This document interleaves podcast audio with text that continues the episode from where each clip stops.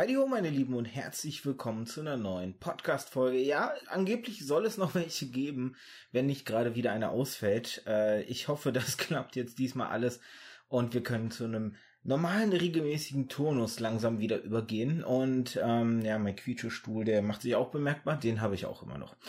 Heute, äh, bevor ihr groß meckert, es wird eine, wie habe ich das immer genannt, eine, eine Kontaktaufnahme? Nein, eine, eine Aufnahme geben, wo mein, meine Gesprächspartnerin vor mir sitzt und ja, wir haben Corona, keine Angst. Wir müssen auch keinen Mindestabstand einhalten, denn es ist meine Ehefrau. Die darf nah an mir sitzen oder zumindest nah genug, dass wir beide von meinem Podcast-Mikro aufgenommen werden. Das ist alles in Ordnung. Ein Haushalt passt schon. Ne? Wenn wir, wenn wir einer sich ansteckt, ist der andere eh geliefert. Dann sind wir eh beide tot. Nein, wir Ja. wollen ja nicht den, den, den äh, hier. Teufel an die Wand malen. Danke, genau. Wortfindungsstörung. Auch das ein gern gesehener Gast, der immer wieder kommt. Doch, sie hat sich schon zu Wort gemeldet. Bevor ich sie jetzt aber korrekt vorstelle, vielleicht noch mal so im Schnelldurchlauf. Ne? Man muss ja an alte, alte Tugenden ähm, sich dran halten. Was hat es mit diesem Podcast auf sich und warum mache ich das Ganze? Ich habe es oft genug erklärt. Ich werde es noch weiter erklären. Das ist äh, irgendwie schon, ja, nennen wir es Tradition. Und zwar seit ich ein Kind bin, habe ich immer wieder Videospiele gespielt, Filme gesehen, Bücher gelesen, Comics gelesen, alles Mögliche in mich reingestopft, was es an Story und Storytelling so gegeben hat. Ja, und irgendwann habe ich dadurch ein Credo entwickelt. Hm, Nennen wir es ein Credo, eine These, eine Behauptung. Und zwar, ein jedes Medium wird durch eine gute Geschichte qualitativ besser. Das kann man mal so behaupten. Oder als These aufstellen, da passt nämlich dann auch der Titel dieses Podcasts mit dazu Antithese. Denn hier geht es so ein bisschen darum, dem Ganzen auf den Zahn zu fühlen, es mit der Lupe zu betrachten und mal zu schauen, ob ich nicht nur am Ende Bullshit mir da jahrelang vorgegaukelt habe. Ja. Das wäre ganz schön deprimierend. Nun, und meine heutige Gästin äh, war schon mal hier im Podcast ähm, da. Ich muss jetzt überlegen, war das noch in den alten Aufnahmen von 2015 oder schon in den neuen Aufnahmen? Nee, das war schon hier. Das war schon in den neuen Aufnahmen, ja. Damals ging es um äh, Pokémon. Ähm, es wird nicht ganz so nerdig, aber es wird heute auch so ein bisschen popkulturellen Bezug wiedergeben. Erst einmal, hallo Rupka. Hallo. Genau, ähm, für die, wie gesagt, die es gerade nicht so richtig mitbekommen haben, sie ist meine Ehefrau. Wir kennen uns seit, jetzt darf ich nichts Falsches sagen, Oh, zehn oh. Jahren. Äh, Das war alles korrekt, seit zehn Jahren und so lange sind wir auch schon zusammen. Und wir haben viele Dinge, die uns, ja, verbinden, sage ich jetzt mal. Vor allem sehr viele nerdige Sachen. Das war halt, deswegen war es ja. Ja. auch bei Pokémon dann eben halt zu Gast. Und das zieht sich eigentlich auch durch ähm, naja, Anime-Filme, sagen wir jetzt Ja, mal weiter. Unsere Filmwahl. Genau. Und ähm, ein Studio hat da unser beider Herz besonders erobert, sage ich jetzt mal, und zwar das weltberühmte Studio Ghibli. Ja. Ich wollte es auch gerade sagen. Sie wollte eigentlich ein anderes Studio Ich sagen. wollte Auch nicht- Studio Ghibli sagen. Was meinst du? Naja, gut. Studio Ghibli, Studio Ghibli, Ghibli halt. Ghibli, Ghibli. äh, Nein, jetzt drifte ich in Albernheiten ab. Das wollen wir nicht. Wir sind hier ein seriöser. Naja, okay. Vergessen wir es. Ähm, aber es ist ja nicht nur Studio Ghibli, die ähm, tolle ähm, Zeichentrickfilme, Anime-Filme machen. Studio Ghibli wird ja gerne immer wieder mit Disney verglichen. Und es wird immer wieder gesagt, sie sind das Asi japanische Disney-Studio quasi. Und jetzt will ich heute das so ein bisschen mit dir mal besprechen und vergleichen, vor allem äh, aufgrund eines Missverständnisses, welches wir im Vorfeld schon geklärt haben.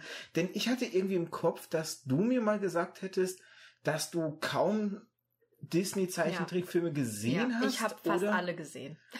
oder irgendwie sie nicht mochtest. Das war aber beides falsch. Ja, ähm, also ich habe schon äh, ziemlich viele Disney ja, Serien, Filme und so weiter gesehen und war als Kind jetzt auch nicht wirklich ähm, abgeneigt davon. Also ich habe da ziemlich viel Spaß dran gehabt. Ja, nur irgendwann habe ich halt die äh, japanische Kultur äh, mir näher betrachtet und deren Animationsfilme und bin dann eher jetzt so Fan von der anderen Seite geworden, von Studio Ghibli. Aber sind denn die Disney-Filme für dich dann schlechter, langweiliger, uninteressanter geworden oder? Also ich muss sagen, als wenn ich jetzt gucke, so als Kind früher war ich natürlich sehr begeistert von Disney. Natürlich gibt's auch total dramatische Stories und alles drum und dran, hier König der Löwen oder weiß ich nicht, Bambi ist auch ultra dramatisch, wenn man sich das einfach mal so anguckt. Ja, kleines Reh, Mutter stirbt alleine im Wald. Ja, ist halt natürlich höchst dramatisch, aber ich bin jetzt zum Beispiel ein bisschen nicht so der Fan von diesen Rapunzel neu verföhnt. Ja gut, aber das ist ja auch kein klassischer Zeichentrick. Ja, aber es ist Disney und ich sag auch mal so, auch Eiskönigin ist Disney. Ja. Und ja. es ist nicht mehr so das Disney, wie es mal war. Und wenn ich jetzt mal so einen Schneekönigin gegen ein Prinzessin Mononoke vergleiche, da finde ich, da hat Prinzessin Mononoke definitiv mehr Qualität. Ja, aber jetzt, jetzt vermischst du Dinge, die ich wirklich getrennt betrachten würde.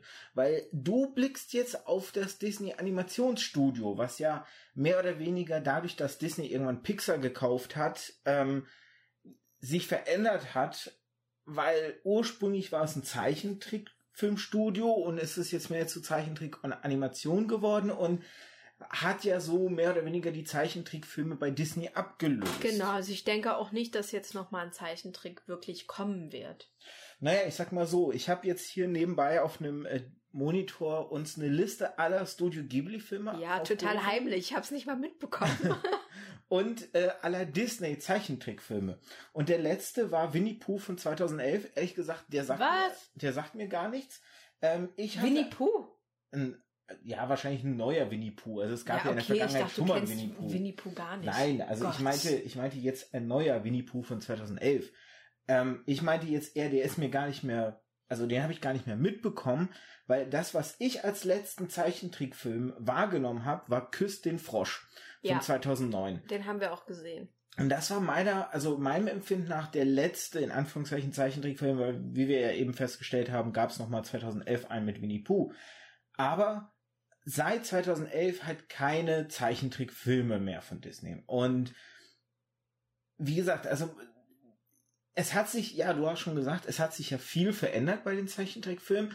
Jetzt hast du auch was Interessantes gesagt, so, ähm, so als Kind hast du die gerne gesehen, liegt da vielleicht schon so der Hund begraben, dass die, die, die Studio Ghibli Filme sich nicht nur auf eine spezifische Alters Kategorie beziehen, sondern für alle Altersklassen was zu bieten haben und die Disney-Filme, gerade diese Zeichentrickfilme, eher so zielgerichtet auf die Kinder waren. Also ich muss sagen, Studio Ghibli schon ähm, ziemlich besonders, weil ähm, teilweise, ich würde jetzt nicht jeden Studio Ghibli-Film Kindern unter sechs zeigen, wenn ich ehrlich bin. Und bei einem Disney-Film, da hat man da weniger Bedenken. Also ich denke schon, dass Disney da versucht hat, natürlich mehr auf die kommerzielle Schiene mit den Kindern zu locken. Und Studio Ghibli hat halt versucht, ein breiteres Spektrum ähm, auch mit den Erwachsenen, ähm, vor allem auch in Japan halt die ähm, Älteren mit anzusprechen. Jetzt mal eine ganz verrückte These. Könnte man behaupten, oder wie würdest du jetzt auf diese, auf diese Behauptung jetzt reagieren?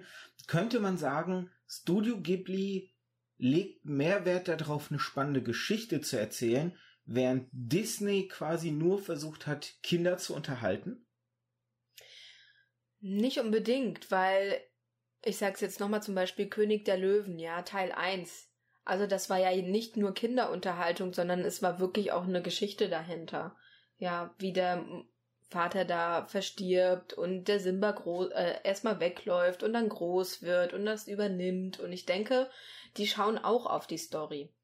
Aber ähm, jetzt zum Beispiel so König der Löwen 2 und 3 gibt sogar, die habe ich jetzt tatsächlich nicht mehr so gut in Erinnerung, weil für mich das schon wieder qualitativ schlechter war.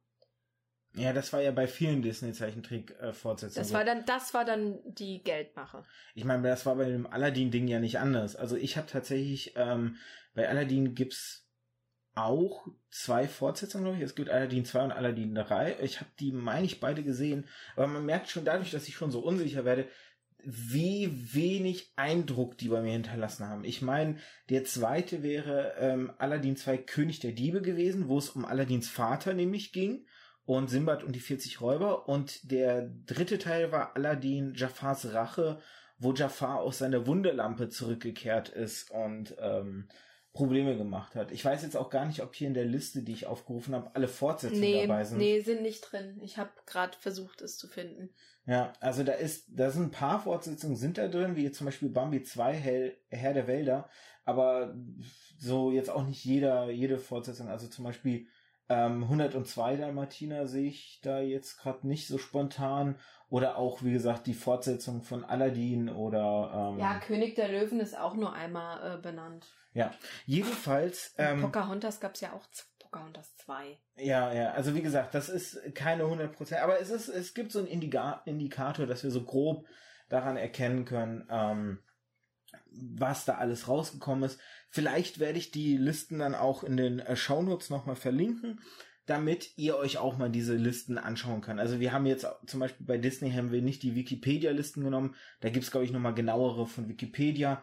Wir haben jetzt ähm, von Movie Pilot eine Liste, damit wir, wie gesagt, so einen groben Richtwert haben. Ähm, jetzt aber hast du auch Hauptsache dreimal Winnie Pooh. ja, aber das sind wahrscheinlich alles eigenständige Filme und keine Fortsetzungen. Ah. ähm, jetzt hast du auch was gesagt, was ich so einerseits unterschreiben würde, andererseits habe ich jetzt auch so viele Sachen von Leuten gehört, wo ich mir nicht sicher bin. Du hast gesagt so, ähm, Disney hat ja mehr so für die Kinder gemacht, ne? Du würdest nicht jeden Studio Ghibli-Film ab sechs oder so freigeben. Jetzt gibt es halt Disney-Filme, die ja theoretisch ab null sind. Und die habe ich damals ohne Probleme gesehen. Ich weiß noch, mir, mich hat kein Disney-Film in meiner Kindheit irgendwie traumatisch äh, berührt oder so. Aber inzwischen habe ich gehört von Leuten, weiß ich nicht, dass die Kinder Bambi nicht gucken konnten ab dem Punkt, wo die Mutter stirbt, weil, weil die, die das so fertig gemacht hat. Und das war für mich so total schwer nachvollziehen. Also müssen die Geschichten ja doch irgendwo vielleicht eine gute Qualität haben, damit die Kinder ja so involviert sind. Ja, oder? aber ich denke, die Gesellschaft hat sich auch massiv geändert. Äh, zu den 90ern zum Beispiel, wenn du in den 90er groß geworden bist, da war es einfach gesellschaftlich anders als jetzt heutzutage. Denkst du, man ist heute behüteter?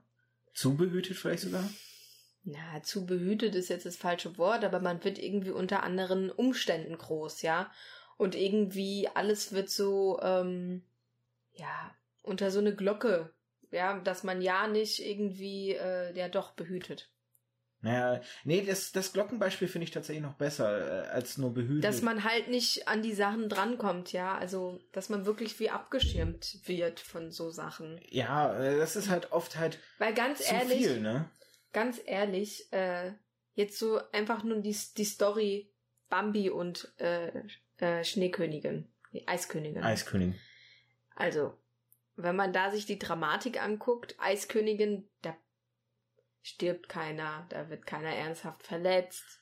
Naja, Na, theoretisch, Anna, ja, nee, okay, aber, in, aber in dem ersten stirbt theoretisch, sterben Mutter und Vater, aber es wird so präsentiert, dass den Kindern, glaube ich, in dem Moment nicht klar ist, dass sie da tot sind, während es bei Bambi ja wirklich gezeigt wird, weil du siehst, die tote Mutter und wie Bambi sie anstupst, wenn ich mich richtig erinnere, und meint hier so, Mama, steh auf, steh auf und alles, ne? Ähm, das ist schon ein Unterschied. Also ich glaube auch, dass, dass, ähm, Ich habe auch einen Knarzestuhl, merke ich gerade. ja, deiner ist aber nicht so krass wie meiner. Ähm, ja, jetzt befeuere ist auch nicht noch aktiv. ja, okay, sorry. ähm, also ich habe so ein bisschen das, den Eindruck, dass es früher alles so ein bisschen, man hat den Kindern mehr zugetraut. Man hat denen Ja. zugetraut, Mhm. äh, du kommst klar damit, äh, dass Bambis Mutter da stirbt, so weißt du hier, das ist ganz normal und so. Und heute ist so, oh mein Gott, mein Kind darf bloß nicht in Berührung mit Thema Tod kommen, bevor es nicht 24 ist und einen Abschluss hat. Ja. Ich hatte schon eine ganz, eine ganz andere Diskussion mit einer äh, Kollegin, die aber jetzt ganz andere Filme betrifft. Und da dachte ich mir auch, ey, also da hätte ich mir gar keine Gedanken drüber gemacht, ja. Also ich muss da immer an einen äh, Kunden bei uns aus der Buchhandlung denken, der hat seine Tochter von klein auf darin gewöhnt, weil er immer zu Halloween das, seine Wohnung total gruselig dekoriert hat, dass die überhaupt keine Angst vor solchen Gruselobjekten hat, sondern die ist noch eine, die das total feiert und total sich auf Halloween freut und ähm, die lustigsten Ideen dann hat, was man alles machen könnte mit abgetrennten Köpfen da dekoriert und so. Und dann siehst du andere Kinder, die total leicht ängstlich für jeden kleinen Scheiß ja, sind. weil das Problem ist einfach, dass Kinder in dem Alter noch nicht Realität und Fiktion unterscheiden können. Ja, aber ich meine, genau das ist ja, glaube ich, der Punkt, dass man den Kindern zu wenig zutraut, weil ich erinnere mich damals, als wir Kinder waren, also in den 90ern, ähm, ich habe da irgendwann mal gehört von einem Wissenschaftler, der Eltern abgeraten hat, äh, die Kinder an Super Mario dran zu lassen, weil die Kinder ja lernen würden, sie müssten auf Schildkröten draufspringen, wo ich mir gedacht habe, Junge, für wie blöd hältst du uns Kinder? Wir können das schon unterscheiden. Das ist ein Videospiel, das macht man nicht im echten Leben, so. Andererseits hört man dann aber auch von Geschichten, wie irgendwelche Jugendlichen Dinge aus Filmen nachmachen, wo man sich auch denkt so, Ja. okay, ich, ich hätte euch jetzt zugetraut, dass ihr klug genug seid, das ja, aber wie gesagt, es ist der Lauf der Zeit. Irgendwie wird die Jugend immer sensibler oder lässt sich mehr beeinflussen. Ich kann es nicht genauer beschreiben, aber ich merke es auch in meiner Arbeit. Glaubst du, dass das irgendwie mit ein Grund sein könnte, warum die Zeichentrickfilme nicht mehr funktionieren? Also jetzt nicht, dass die Kinder sensibler werden, sondern einfach die, diese Veränderung des Zeitgeistes, weil heutzutage sieht man ja auch bei, bei Kinderserien im TV und so, dass viel mehr Computeranimation benutzt wird, CGI und das Ganze, weil es wahrscheinlich billiger ist, als, weiß ich nicht, 100 Leute, die so einen Zeichentrickfilm Ja, zeichnen. und ich glaube, das ist eher das Problem. die Gewöhnung. Nein, das Geld.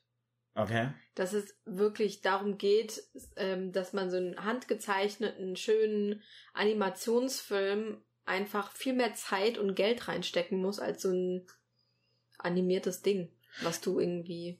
Aber glaubst du, dass es trotzdem noch ankommen könnte bei der Jugend? Oder dass die Ja, dann sagen so, äh, was ist Ja das? klar, Ich weil die damit groß werden, die kennen ja nichts anderes. Wenn du immer nur das gezeigt bekommst, was du sehen sollst, dann wird dir das auch gefallen. Das Ja, aber- ist so mit allen Medien. Ja, Moment, aber dann bleiben wir ja trotzdem mal bei dem Gedanken, ne, wenn du das jetzt so sagst, paraphrasiere ich jetzt mal, Kinder sehen heutzutage nur computeranimierte Zeichentrickserien, kriegen dann einen handgezeichneten Zeichentrickfilm oder Serie vorgesetzt, finden sie ihn dann nicht automatisch scheiße, weil sie es ja nicht gewohnt sind, den zu gucken, sondern nur die computeranimierten? Hm. Kann ich jetzt schwer beantworten. Ähm, du hast ja beruflich mit Kindern im weitesten Sinne, sage ich mal, zu tun. Hast du denn da oder oder habt ihr da mal bemerkt, wenn ihr mit denen auch mal Filme guckt, was für Filme sie besonders präferieren da? Ja, also der größte Renner ist leider Harry Potter. also so gar nicht Studio Ghibli oder Disney, wobei wir tatsächlich auf der Arbeit nicht einen Studio Ghibli-Film haben, weil äh, Kollegen meinten, das wäre nichts für Kinder. Die wären zu brutal, zu gruselig zum Gut, Teil. kommt auf den Film halt Kommt an. auf ne? den Film drauf an, habe ich ja vorhin auch gesagt. Aber so mein Nachbar Totoro, kann man sich drüber streiten, ob das wirklich gruselig ist. Aber äh, ja, finde ich jetzt nicht. Nicht gruseliger als Bambi. Nee, genau. Aber jetzt, klar, ne, du hast jetzt gesagt, Harry Potter ist so das beliebteste, aber wenn man jetzt mal überlegt, Ja gut, tatsächlich König der Löwen wird so oft geguckt. Wenn ich jetzt auch auf also die, die Disney mögen noch so gucke. die gezeichneten Sachen. Ja, genau, ja, aber Realverfilmungen sind bei uns aktuell gerade halt. Eher. Okay, es ist nicht das präferierteste, aber es wird schon noch gern gesehen. Ja, also die kleineren tatsächlich, die ähm, sechs bis zehnjährigen, die schauen eher eher den Zeichentrick und die die älter sind, die gucken ab zwölf, die gucken dann die anderen Filme schon. Ja, ja gut, das ist dann wahrscheinlich auch ein gewisses, gewisses Stück weit Alters Präferenz Spezifisch, ja. und, und, und Mhm. sowas, ne? Nee, aber auch jetzt, weil wir ja auch Gewöhnung und so sagten, ich denke mir halt auch, ähm, da war ich jetzt zum Beispiel, deswegen habe ich ja die To- Tochter von dem Kunden angesprochen mit dieser Halloween-Sache, für die ist es halt total normal, Kontakt zu so gruseligen Sachen zu haben. Die ängstigt sich nicht bei Dingen, wo andere Kinder vielleicht schon Angst kriegen. Die hat da Spaß eher daran, weil sie eher auch verstanden hat, das ist nichts, wovor ich Angst haben muss, sondern das ist nur eine Spielerei. Das ist nur ne, ein im übertragenen Sinne etwas, womit ich agiere. Und ich habe halt überlegt, so, ne, wenn wir auch so auf Thema, irgendwann wollen wir ja auch vielleicht Kinder haben, was, was man ja oft dann auch von Leuten hört, ist irgendwie, ja, ich möchte meinen Kindern die Videospiele, die ich als Kind gespielt habe, vorsetzen. Oder ich möchte die Filme, die ich geguckt habe als Kind, ihnen vorsetzen. Weil man so eine, ich nenne es mal eine gewisse Altersarroganz entwickelt. Also, ne, hier der neumodische Scheiß, ne, das ist ja alles nichts mehr ordentliches. Was wir als Kinder hatten, waren noch schöne. Ich glaube, das sagt jede Generation. Ja, jede sagt das so, für sich sein. So, weiß ich nicht, die Leute, die in den, in den, die jetzt äh, vielleicht zehn Jahre alt sind, so die 2010 geboren wurden, die jetzt zehn Jahre, Jahre alt sind, die werden wahrscheinlich auch in zehn Jahren sagen, äh, ne, was wir hatten war geil und der neumodische ist alles Ja, scheiße. ja. So, ne? Würdest du da so Wert drauf legen, dass du sagst, irgendwie, ich will den Kindern irgendwie Sachen zeigen, die ich cool fand? Oder Also, ich würde sagen, äh, ich würde schon so ein bisschen diese Nostalgie erhalten wollen und so ein bisschen zeigen wollen, was ich so als Kind geguckt habe und was ich toll fand. Aber ich würde jetzt nie im Leben verbieten, irgendwie, äh, dass das Kind irgendwelche neuen Serien guckt. Das, ja. und würdest du dann auch so Oder Filme. alte Disney-Sachen dann rauskramen? Ja, also König der Löwen. Auf find den reitest du? Das ist ja, so dein Liebling. Also das ist schon, das, das sollte man, glaube ich, schon gesehen haben. König der Löwen, Dschungelbuch, so diese Klassiker, ja. Hm. Und jetzt hast du ja schon mit Mein Nachbar Totoro gesagt, das wäre jetzt so einer von den Studio Ghibli-Filmen, die du dir vorstellen kannst, die man als Kind gucken kann. Genau. Wie, wie viele sind es da, wo du überhaupt sagst, dass die, dass ja, die. schwierig. Ich habe nämlich die ganze Zeit auf die Liste schon geguckt, was davon einigermaßen ähm, so ab sechs Jahren vertretbar ist. Und ich muss sagen, ähm, Kikis kleiner Lieferservice Ja, könnte ich mir gut vorstellen noch. Da hört schon auf. Porco, Porco Rosso habe ich nicht gesehen, aber das sind irgendwelche Waschbären. Das kann ich mir auch lustig vorstellen. Ah, ich glaube, da gab's schon, also da geht's Oder um Zerstörung, Zerstörung eines Waldes und so, das könnte schon ein bisschen. Ja, die Tiere, die den Wald retten, Zerstörung des Ja, Waldes. wobei, so wie sie den Wald retten, ist schon ein bisschen äh, assig.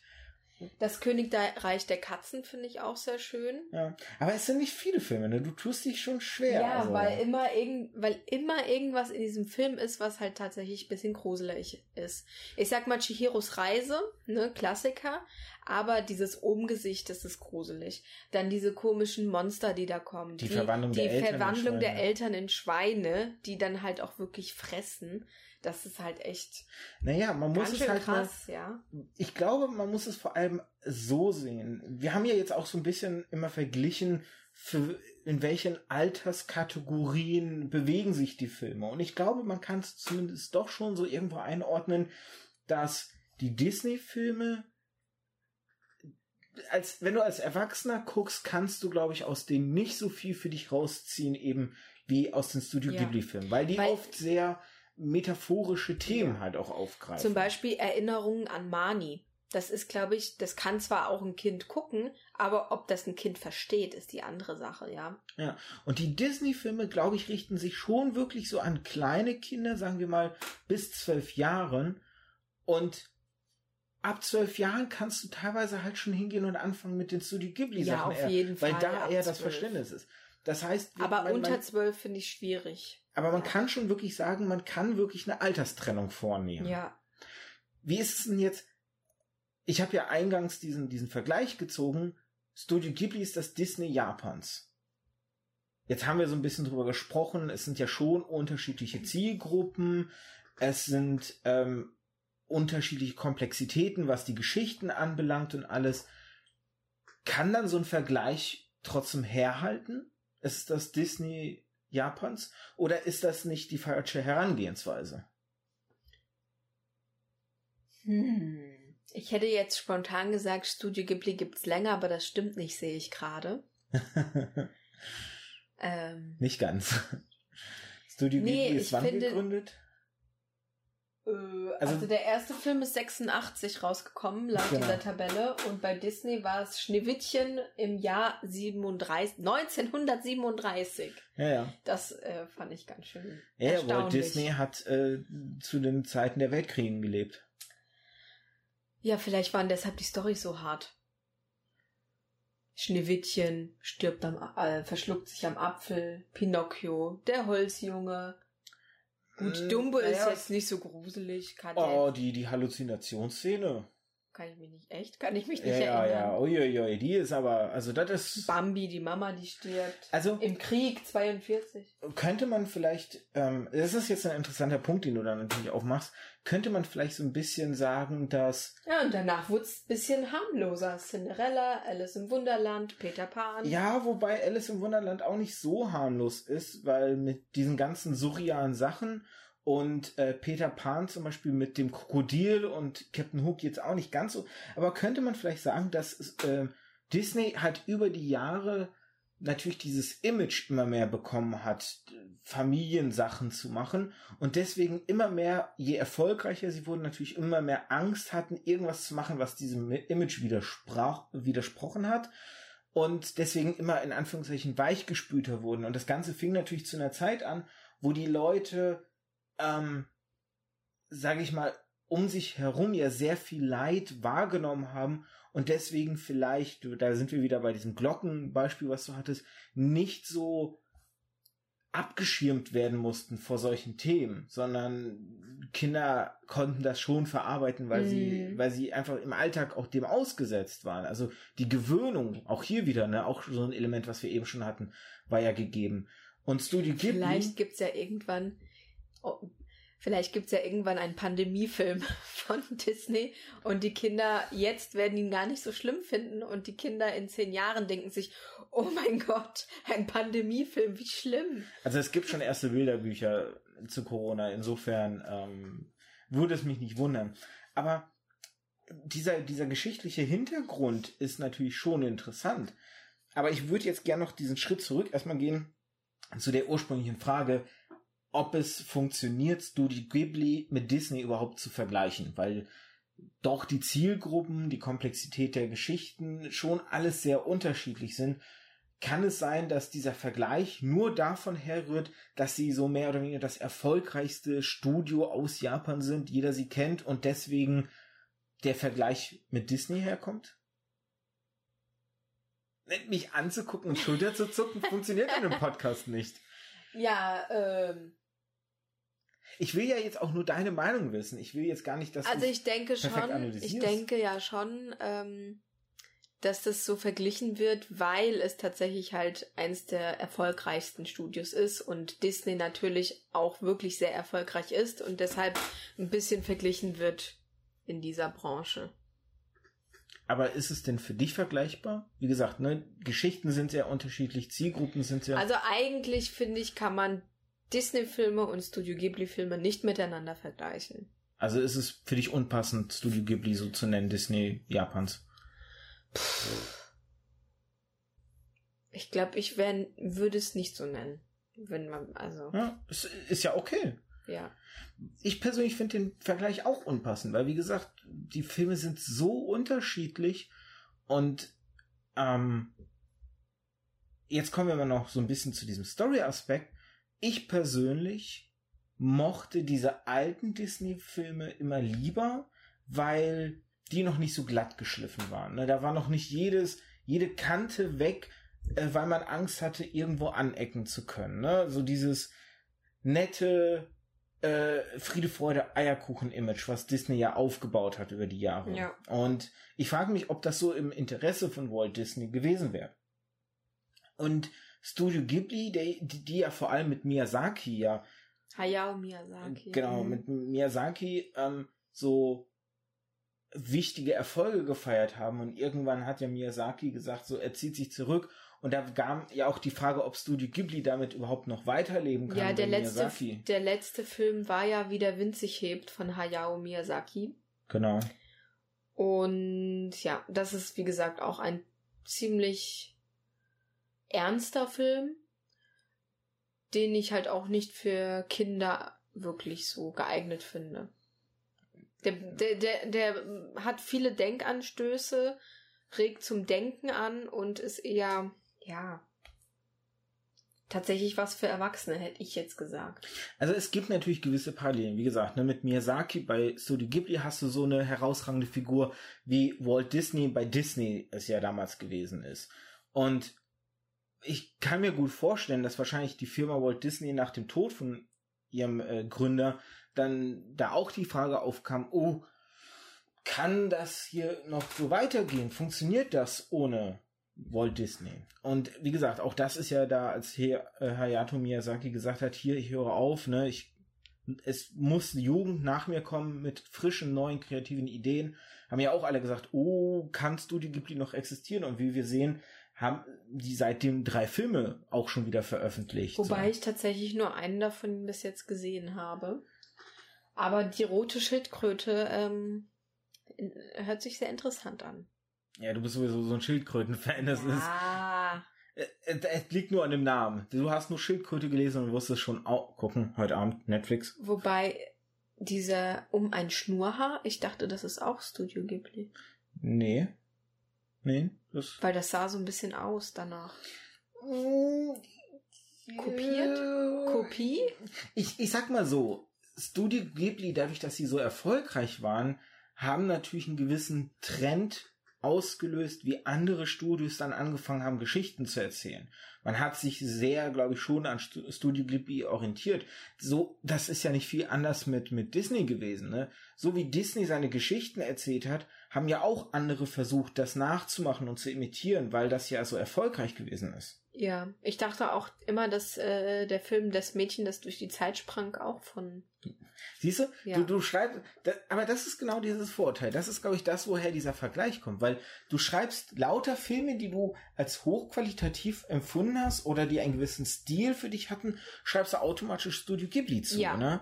Und das ist dieses, dieser, diese, diese, dieser, hm. glorifizierende Gedanke. Nee, dieser Stil, dieser Trend, den Studio Ghibli losgetreten hat, wollte ich eher sagen. Ja, aber ne? den, den finde ich auch gut. Ja, aber ich meine, ähm, das ist so, das ist so, man, man tendiert dazu, Verknüpfungen zu sehen, wo keine sind. Aber wie gesagt, das hättest du bei Disney-Sachen, glaube ich, gleichermaßen. So. Ähm, ich frage mich auch sowieso, wenn man mal jetzt schaut, die meisten Zeichentrickfilme bei Disney kommen ja jetzt auch von Pixar. Die kommen von von Disney selbst gar nicht mehr so stark. Die Frage ist, inwieweit die überhaupt noch äh, jetzt schauen, sie haben Marvel gekauft und machen mit dem MCU haufenweise Kohle. Ähm, sie haben ihre Freizeitparks und so. Natürlich beruft sich der Erfolg auf den Zeichentrickfilm von früher, aber ich glaube, das ist so das, wo sie nie wieder hingehen werden. Ja, aber ich finde auch äh, sehr signifikant, dass die jetzt angefangen haben, ähm, die ganzen alten Filme zu ver äh, äh, mit CGI oder mit Schauspielern nachzustellen. König der Löwen, Aladdin, was gab's jetzt noch? Ja, vor allem. Ja, da wird alles äh, wieder hervorgeholt, was es schon mal gab, sag ich mal so. Und die neue Generation zum Teil kennt die Filme ja gar nicht. Das ist ja das Erschreckende. Naja. Zum Teil kennen Kinder das, die Filme nicht. Nein, nein, da, das will ich auch gar nicht. Aber ob es wirklich jetzt erschreckend ist, glaube ich da weniger. Es ist, glaube ich, vollkommen normal und das Natürliche, wenn Eltern ihren Kindern nie diese alten Filme auch mal zeigen, dass sie die dann nicht kennen. Ähm, ich glaube, hier ist das Erwähnenswertes und das ist in äh, verschiedenen älteren Podcasts immer wieder angeklungen. Die kann ich deswegen jetzt nicht alle in die Show packen, weil ich teilweise schon gar nicht mehr weiß, wo es überall angesprochen wurde. Dass, dass die, diese CGI-Filme die Geschichten teilweise eins zu eins versuchen nachzuerzählen, aber auch nicht zu 100% nacherzählen. Also es gibt zum Beispiel in König der Löwen wurden halt einige Sachen verändert, wo man sich auch fragt, warum Ne, also, warum habt ihr das jetzt rausgenommen? So, das war ja nichts Schlimmes oder das war eigentlich ein gutes Element der Geschichte. Oder die Geschichten sind sogar eigentlich ein bisschen schlechter geworden als zu dem von früher. Ich guck mal, ob ich es noch finde. Ähm, es gibt da ein sehr cooles Video auf YouTube, wo jemand äh, den Anfang von Aladdin, dem Zeichentrick, verglichen hat mit dem Anfang von Aladdin der Realverfilmung. Und ähm, den Vergleich zieht dadurch, dass die Geschichte anders anfängt, also nur minimal, kleine Feinheiten sind anders, aber dadurch kommt der Aladdin in der Realverfilmung wie ein Arschloch rüber und der Aladdin aus der Zeichentrickfilm kommt eigentlich wie ein netter Typ aus der Gosse rüber. So, ne, der hat eigentlich ein gutes Herz, klar, er ist ein Dieb und stiehlt, aber eigentlich hat er ein gutes Herz und ist bereit, das Richtige zu tun, während der Aladdin aus der Realverfilmung einfach rüberkommt wie ein egoistischer Drecksack, der klaut. So. und da sieht man auch, also mein Eindruck ist auch in diesen alten Zeichentrickfilmen haben die sich auch ein bisschen mehr Gedanken noch gemacht über ihre Geschichte. Wie wollen wir die erzählen? Was für Bilder zeigen Was wir? wollen Und- wir vermitteln? ja, aber auch, wie sind die Bilder gestaltet, damit sie das vermitteln, was sie vermitteln. ne? Also man hat auf Feinheiten geachtet, die heute, glaube ich, alle so unter den Teppich fallen, weil da schnell, schnell der nächste Film gemacht wird. Hauptsache Erfolg, Erfolg, Erfolg und man nicht so auf diese Feinheiten schaut. Und ich glaube, das macht Studio Ghibli noch eher. Ja, die nehmen sich deutlich mehr Zeit. Man sieht ja auch in der Übersicht, ja, ähm, es gibt schon deutlich weniger Studio Ghibli-Filme als Disney-Filme. Ja, andererseits musst du auch bedenken, existiert das Studio auch nicht so lange wie Ja, Disney. aber alleine, wenn man ab, ab dem Zeitraum 86, 87 guckt, ja. Sind so viel weniger? Ich weiß nicht. Müsste jetzt durchziehen, das machen wir jetzt natürlich nicht, aber ich würde sagen, da ist nur ein minimaler Vorsprung bei Disney. Meine Frau zählt natürlich durch. Was habe ich auch anderes erwartet? In zehn Minuten geht's dann weiter, liebe Hörerschaft. Bam, bam, bam, bam, bam, bam, bam. Ich glaube, ich werde das alles es auch gibt nicht rausschneiden. äh, ähm, neun Filme von Disney mehr. Äh, Im selben du? Zeitraum. Hätte ich, hätte ich mal meine Gedankenschätzung gesagt, ich habe nämlich, hätte nämlich geschätzt zehn äh, höchstens mehr, wäre ich gar nicht mal so Und schlecht da sind ja gewesen. nicht diese ganzen Mulan 2, Blabla 2, 3 Ja. dazwischen. Ja, Na gut, okay, dann wären es natürlich mehr. noch mehr. Ja, ja. Ähm, dann argumentiere ich mal vielleicht anders. Disney ist natürlich auch die größere Firma gewesen, dass sie mehr Filme rausbringen können als ein kleineres Ja, Studio. aber da hat man dann auch langsam so das Gefühl gehabt, ähm, mehr Quantität als Qualität irgendwann. Oh, wieso? In der Zeit ist äh, seit 86 kam Aladdin raus, König der Löwen, Pocahontas, Glöckner von Notre Dame, Herkules, Mulan. Das sind alles Filme, die finde ich äh, schon sehr gut durchdacht waren. Für mich hört so ab den 2000er Jahren auf. Königreich für ein Lama, Atlantis, Chicas großes Abenteuer. Lilo und Stitch, Schatzplanet, Bärenbrüder. Das sind alles die Filme, die nicht mehr die Qualität hatten. Für mich war Küss den Frosch tatsächlich echt nochmal ein Überraschungshighlight, weil es für mich am ehesten diesen alten Flair und Stil aufgewiesen hat und geschafft hat zu transportieren. Ja, das sehe ich genauso wie du. ähm, die Filme im 2000er Bereich, die waren einfach Käse. Also, ich war auch noch nie so ein Lilo und Stitch Fan. Wahrscheinlich macht mir jetzt ganz viele Feinde. Ähm, aber Baut den Scheiterhaufen auf und holt die Fackeln und Mistgabeln! ja, keine Ahnung. Aber das ist das wieder das Problem. Das ist wieder nicht unsere Generation. Unsere Kindheit waren halt die zehn Jahre vorher. wir gehen ja jetzt mit großen Schritten auch langsam auf das Ende zu. Ähm, zwei Drittel so der des typischen Zeitpensums, was ich ja immer so für eine Folge plane und dann doch nie einhalte, ist ja theoretisch jetzt rum.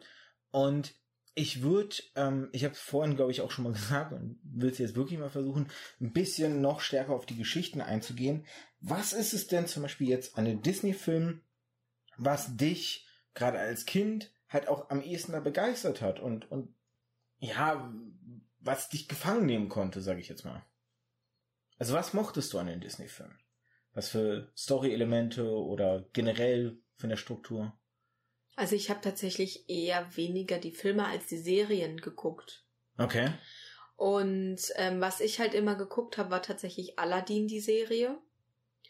Und da mochte ich einfach, dass, dass das so in diesem orientalischen Stil ist und halt so lustig manchmal war und manchmal ernst und gefährlich und abenteuerlich und diese Mischung einfach, die mochte ich damals sehr gerne.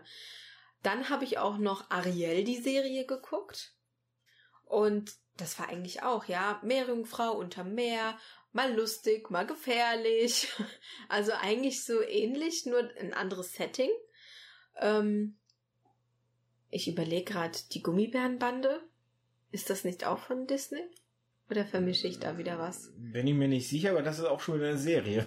Ja, also ich habe wirklich tatsächlich eher so die Serien geguckt als die Filme. Ich bin halt leider auch ein Fernsehkind, ne? Ja, aber du hast ja trotzdem die Filme gesehen und du hast sie nicht für scheiße empfunden. Nee. Das heißt, irgendwas muss dich ja an denen schon begeistert haben oder für irgendwas daran. Ich glaube, ich habe sie gesehen, weil sie mir, weil sie alle geguckt haben. Okay. Also ich und Studio Ghibli habe ich bewusst geguckt. Da habe ich mir die Filme rausgesucht. Ja, da kommen wir gleich zu. Da kommen wir gleich zu. Äh, ich würde nämlich da einfach reinschmeißen, ähm, dass es bei mir tatsächlich auch nicht so wirklich die die Geschichten waren, es war halt Disney. Man ja, hat halt man hat es einfach geguckt. Ja, und weil es da war.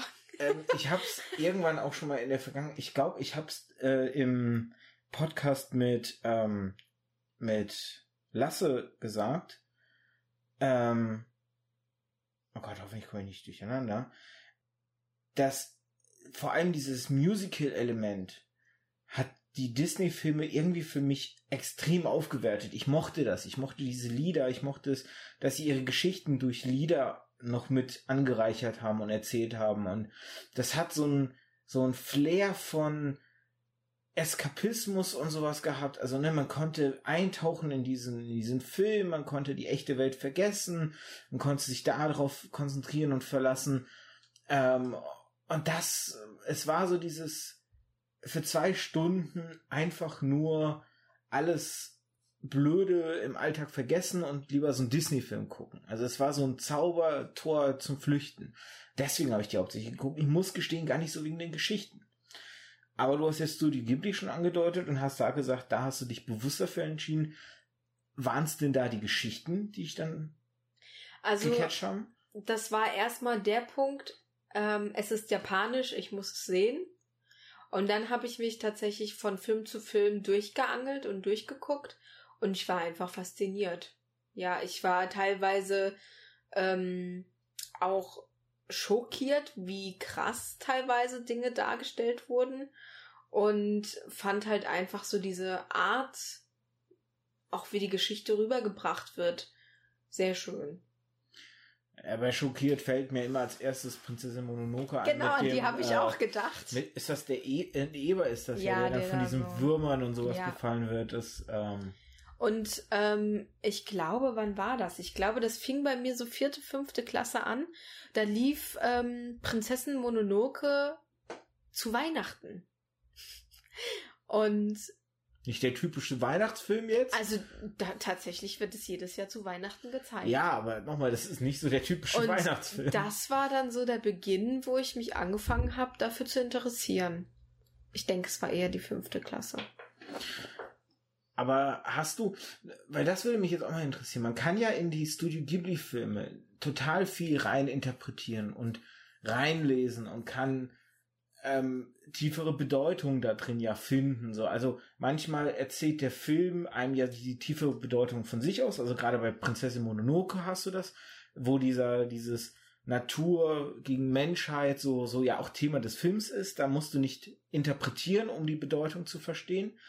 Aber dann hast du so Sachen, dass ähm, wenn der Wind äh, wenn der Wind sich hebt, wie der Wind sich wie, hebt, wie der Wind sich hebt, das ist an und für sich eine Geschichte von einem Jungen, der ja nur Flugzeuge bauen wollten und da, dann ja eben halt Kriegsflugzeuge auch gebaut hat. Der ist ja, ähm, ich meine. Und Liebe entstanden ist. Äh, ja, ich meine aber äh, damals in den Kritiken gelesen zu haben, dass viele dem Film so, hm, so meinen, das ist so ein bisschen schwierig, weil eigentlich ist diese Figur niemand, mit dem man mitfühlen sollte, weil das ist halt ein Kriegstreiber gewesen. Er hat halt Kriegs Flugzeuge gebaut, was ja so ein bisschen ähm, dieser, dieser Aspekt, ich weiß nicht, ob du dich damals erinnerst, äh, als wir ähm, The Greatest Showman gesehen haben, diese Figur, dieser mhm. Zirkusdirektor, der ist eigentlich auch eine sehr zweifelhafte Figur gewesen, weil der in dem Film wird er total positiv dargestellt, aber die echte Figur, der echte Mensch, der damals gelebt hat, auf den dieser Film basiert, basiert oder sich beruft, der war ein totaler Halsabschneider, Arschloch und hat die ausgebeutet. Der war nicht der Held, der dann die, in Anführungszeichen, sorry für die Verwendung des Wortes, die Freaks irgendwie geholt hat, damit sie einen Ort zum Leben haben, ne, wie das so im Film suggeriert wird, sondern der hat die ausgenutzt. Ja. So, knallhart. Und so war, glaube ich, die Kritik auch an diesem Film von Hayato Miyazaki, dass er die... Hayao. Hayao, no, Entschuldigung. Jetzt Wenn ich... richtig. Nerd. Ähm, da war, glaube ich, auch die Kritik ähnlich, dass, dass er positiver diesen Typen in dem Film darstellt, als er eigentlich ist. Aber der Film hatte für mich halt eine Botschaft darunter, unter dem, was man sehen konnte. Hast du dir da je so die Mühe gemacht, irgendwie so nach diesen Botschaften zu graben oder hast du da mal viel drüber nachgedacht oder war es einfach Film konsumiert, also Spaß gehabt und rausgegangen? Also so beim ersten Mal gucken ist es tatsächlich immer nur Film konsumiert, nicht viel drüber nachgedacht. Wenn ich so einen Studio Ghibli-Film analysieren will, muss ich den schon mehrfach geguckt haben. Aber tust du es überhaupt? Oder hast du es schon mal getan? Also bei den Älteren schon, auf jeden Fall, ja. Sowas zum Beispiel wie mein Nachbar Totoro oder so? Ähm, ja, Nachbar Totoro, wobei da gibt's nicht so viel zu analysieren, aber okay. Naja, was die Figur des Totoros soll? Warum der überhaupt in der Geschichte existiert? was überhaupt diese ganze, also ich finde, da kann man schon ein bisschen was rein, also da, das Also Prinzessin Mononoke und Chihiros Reise habe ich auf jeden Fall sehr oft geguckt. Und bei Chihiros Reise irgendwie ist immer wieder so eine Sequenz in dem Film, den ich vorher irgendwie, ja, nicht anders gesehen, aber irgendwie anders interpretiert hatte. Ja. Habe ich jetzt leider auch kein konkretes Beispiel. Wir haben okay. eine Frau redet von äh, Chihiros Reise ins Zauberland und in dem Moment flackert hier das Licht. Das ja, genau. Botschaften aus dem, aus dem Geisterreich. Das Omgesicht kommt. Ja. Äh, äh. ja, das, das, das Umgesicht ist ja so eine Geschichte, die man, äh, ja, den fand ich, weiß, den, den fand ich zum Beispiel Om oder On. Ich, ich weiß nicht, ob der so Auf jeden Fall, den fand ich früher lustig. Zwischendurch dachte ich mir, oh mein Gott, das ist totales gruselige Vieh. Und dann dachte ich mir, ja, okay, er ist da. Ja, aber ich meine, so seine Bedeutung in der Geschichte, das ist so eine, das ist eine Figur, die, ja, der wollte die halt, spannende Interpretation. Ja, der wollte ja. halt ähm, alle Menschen die Gier aus den Menschen äh, entlocken. Der hat immer den Kreaturen das gegeben, was sie am meisten begehrt hatten. Nur Chihiro hat es äh, nicht angenommen. Weil das meiste, was sie wollte, war, ihren Namen zu finden und ihre Eltern zu retten. Hm, ich weiß nicht, ob das so das einfach. Ich weiß nur. Ähm, Doch, der hat immer alles produziert, was die wollten. Die einen wollten, was weiß ich, Geld, die anderen wollten Tee, äh, diese, diese äh, Chips für die Bäder. Der hat alles produziert, was die begehrt haben. Ähm, der Andy Savage. Nur waren die halt dann nicht echt. Ja, aber es geht ja darum, warum er dann hinterher so austickt und so. Und der Andy Savage ähm, von Mythbusters, der hat einen ähm, TED Talk gemacht, weil er hatte Spaß, sich als dieses Ungesicht zu verkleiden und auf eine Convention zu gehen. Und ähm, er hatte da mal eine sehr spannende Interpretation dieser Figur äh, genannt, die ich, wenn ich auch das Video finde, auch nochmal in die Shownotes reinpacke. Weil es da, ähm, also das ist so dieses Beispiel von, man hat noch so diese versteckten Bedeutungen darunter. Und jetzt so vielleicht als Abschlussfrage, weil ich glaube, also ich habe das Gefühl, wir fangen an so zu schwimmen und so viel ist da jetzt doch nicht mehr rauszuholen, wie man vielleicht am Anfang gedacht hat. Ähm, wird ein bisschen kürzer. Ich hoffe, ihr habt Verständnis. Wir hatten ja auch schon Podcasts, die gingen fast zwei Stunden. Da darf dieser auch mal zehn Minuten kürzer sein jetzt. Ähm, so meine, meine Abschlussfrage wäre, oder ich, ich, ich weiß ja nicht, ob man das als Abschluss Frage oder vielleicht eher als Abschlussfazit betrachten kann. Ähm, Studio Ghibli-Filme sind vielleicht die qualitativ hochwertigen, wenn man mit dieser These nochmal von Anfang, ne, jedes Medium wird durch eine gute Geschichte qualitativ besser, dann müssten ja Studio Ghibli-Filme die qualitativ besseren sein, weil sie haben die besseren Geschichten. Aber ist das vielleicht auch nur eine Betrachtung, also eine Frage des Betrachtungswinkels, weil Ja. für ein Kind werden wahrscheinlich die Disney-Filme. Ich sag mal sein. so, es ist auch ein kultureller Betrachtungswinkel. Viele sind nicht so vertraut mit dieser japanischen Kultur und mit den Anime und drum und dran und ähm, sagen so für sich, ja, nee, das ist ein Zeichentrickfilm, sowas gucke ich mir nicht an. Ja, auch wenn es zum Beispiel jetzt äh, ein Film ist wie Das wandelnde Schloss zum Beispiel. Oder ähm, Ja, aber andere. Moment, Äh, hat da nicht Chihiros Reise ins Zauberland äh, Tür und Tor geöffnet? Weil das hat Nee. ja auch damals den Oscar gewonnen und so. Ja, aber viele haben trotzdem immer noch dieses Vorurteil, ich bin erwachsen, ich gucke mir keine Zeichentrickfilme mehr an. Ja, gut, okay, das ist äh, äh, Also viele, auch viele Animes werden verschmäht oder verpönt, nur weil sie halt gezeichnet oder ja, gut, animiert das, sind, das ist obwohl der der in- Aspekt, ja. obwohl der Inhalt natürlich für Erwachsene zum Teil bestimmt ist. Ja, das hast du beim Manga ja genauso. Genau. Ja.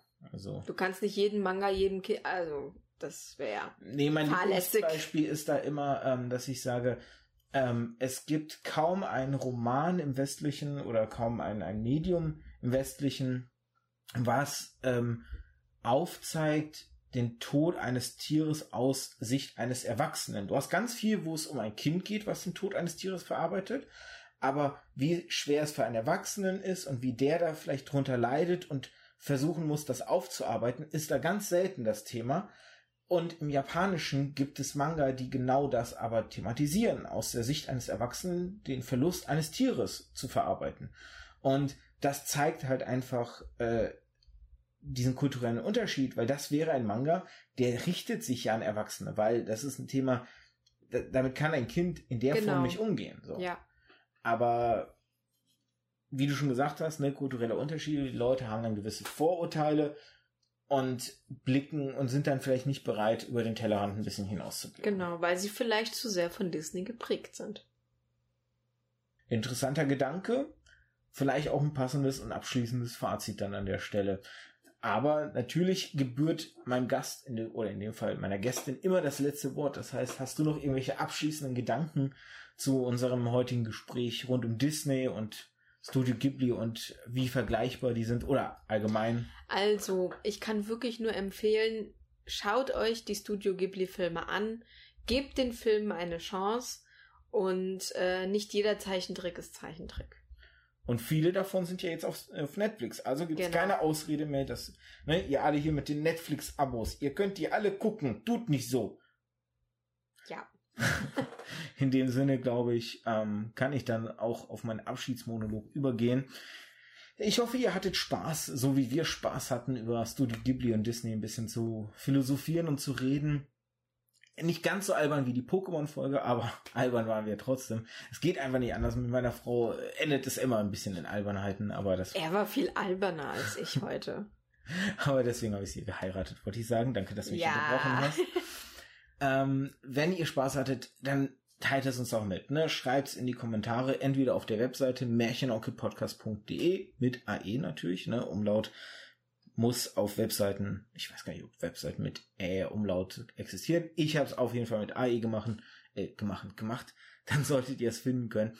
Oder auf Spotify beziehungsweise iTunes könnt ihr euch auch melden. Da nicht speziell nur zu einzelnen Folgen, aber da könnt ihr gerne mal so euren Gesamteindruck von dem Podcast ähm, ja besprechen, äh, anschneiden, kundtun, zu, äh, zu, zur Schau stellen, was auch immer ihr tun wollt. Ihr könnt auch tanzen von mir aus. Wird nur als Kommentar ein bisschen schwierig, glaube ich. Videokommentar.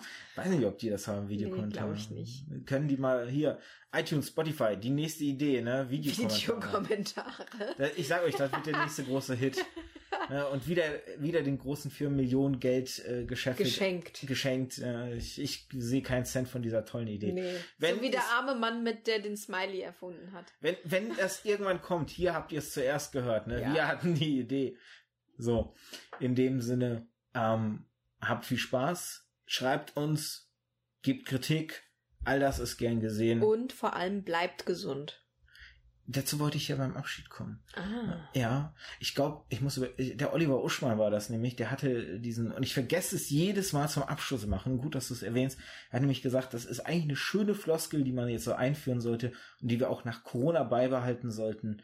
Nicht nur einfach nur Tschüss, auf Wiedersehen, gehabt dich wohl sagen, sondern auch einfach bleibt gesund.